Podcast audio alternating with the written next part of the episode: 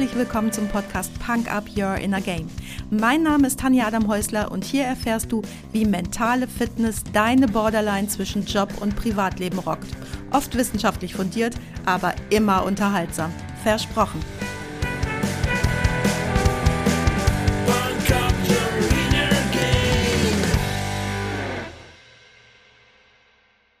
Hallo, du schöner Mensch. Im letzten Sonntagspodcast ging es um Gefühle und ja, jeder hat sowas. Der eine mehr, der andere weniger.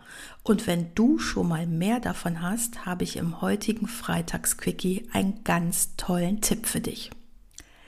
Schäumst du also das nächste Mal so richtig über, bist traurig oder kommst aus deiner Trauer gar nicht mehr raus, dann schau dich mit deinen Gefühlen und der gesamten Situation aus der Adlerperspektive an. Tu also so, als ob du weit über der Situation kreist und alles ganz genau beobachtest. Und jetzt wird's richtig wichtig. Die erste, die wichtigste Frage für mich, wenn es um den Umgang mit Gefühlen geht, ist immer, ist das verhältnismäßig? Stimmt also die Verhältnismäßigkeit von Gefühl zur Situation, wenn du dir alle Details der Situation ganz genau anschaust? Nochmal, ist das verhältnismäßig? Das ist der wichtige Satz.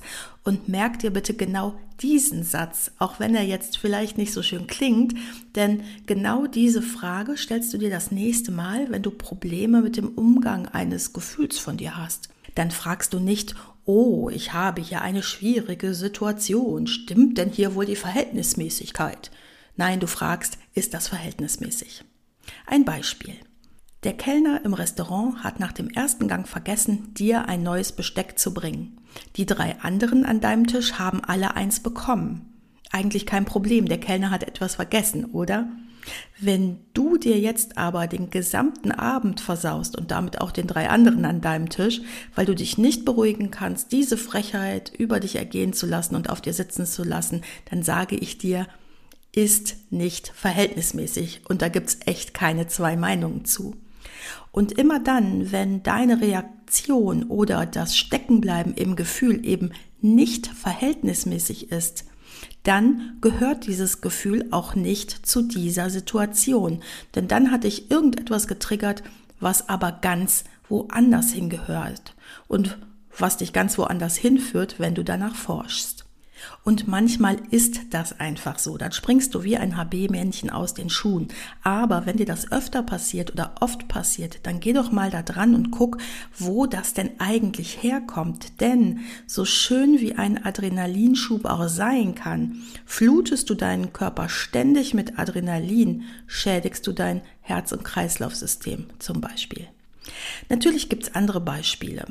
Trauerst du drei Jahre um einen toten Fisch aus deinem Aquarium, wirst du mega ausfällig, weil ein anderer Autofahrer dich schneidet, bist du tagelang beleidigt, weil dein Chef dich nicht gegrüßt hat und so weiter. Vielleicht fällt dir noch was eigenes ein.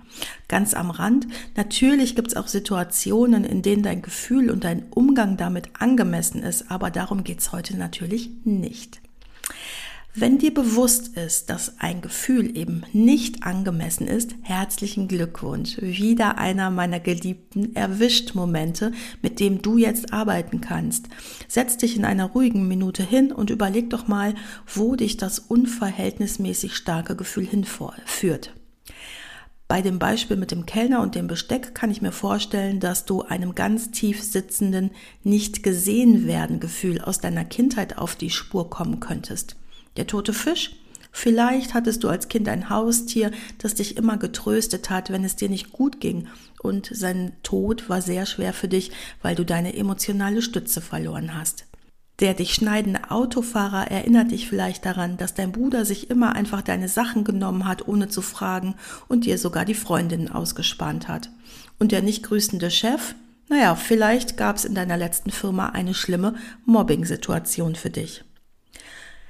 Das Coole aber ist, in dem Moment, wo du weißt, wo dein Gefühl wirklich hingehört, kannst du die Situation auch auflösen. Das wäre jetzt zu viel für den heutigen Freitagsquickie, aber du entscheidest ganz allein, was du fühlst und wie du damit umgehst.